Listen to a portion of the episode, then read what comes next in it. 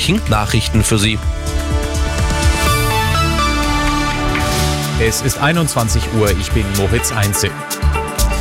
Das EU-Parlament hat gegen verpflichtende Gesundheitstests für Autofahrer gestimmt. Die Mitgliedsländer sollen darüber selbst entscheiden. Das ist ganz im Sinne von Bundesverkehrsminister Wissing pauschal Seniorinnen und Senioren einer Zwangsuntersuchung zu unterwerfen, ist äh, über das Ziel hinausgeschossen.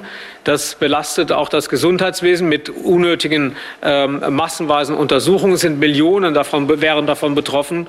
Und deswegen ist es richtig, dass diese Vorschläge jetzt äh, im Europäischen Parlament auch gescheitert sind. Die Medizinchecks für Autofahrer werden besonders von deutschen Abgeordneten parteiübergreifend kritisch gesehen. In anderen EU-Staaten gibt es sie hingegen schon.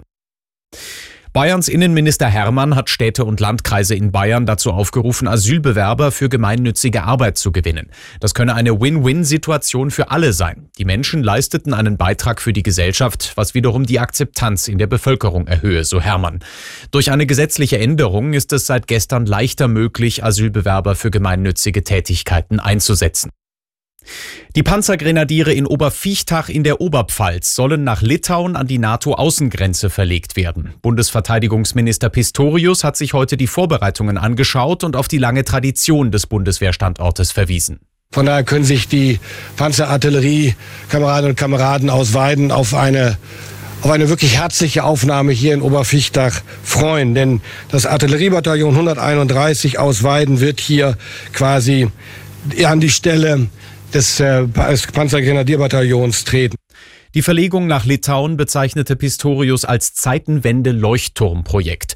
Zuvor war der SPD-Politiker auch in Weiden, von wo aus das Artilleriebataillon als Ausgleich nach Oberviechtach ziehen soll. Die von der EU geplante Nutzung von Erträgen eingefrorener russischer Zentralbankgelder könnte der Ukraine Spielraum in Milliardenhöhe bringen.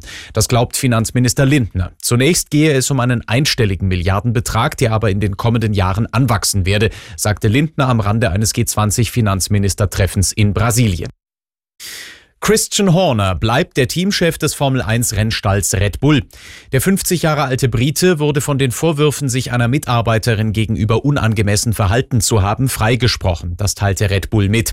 Horner hat die Vorwürfe stets abgestritten. Er leitet Red Bull Racing seit dem Einstieg zur Saison 2005.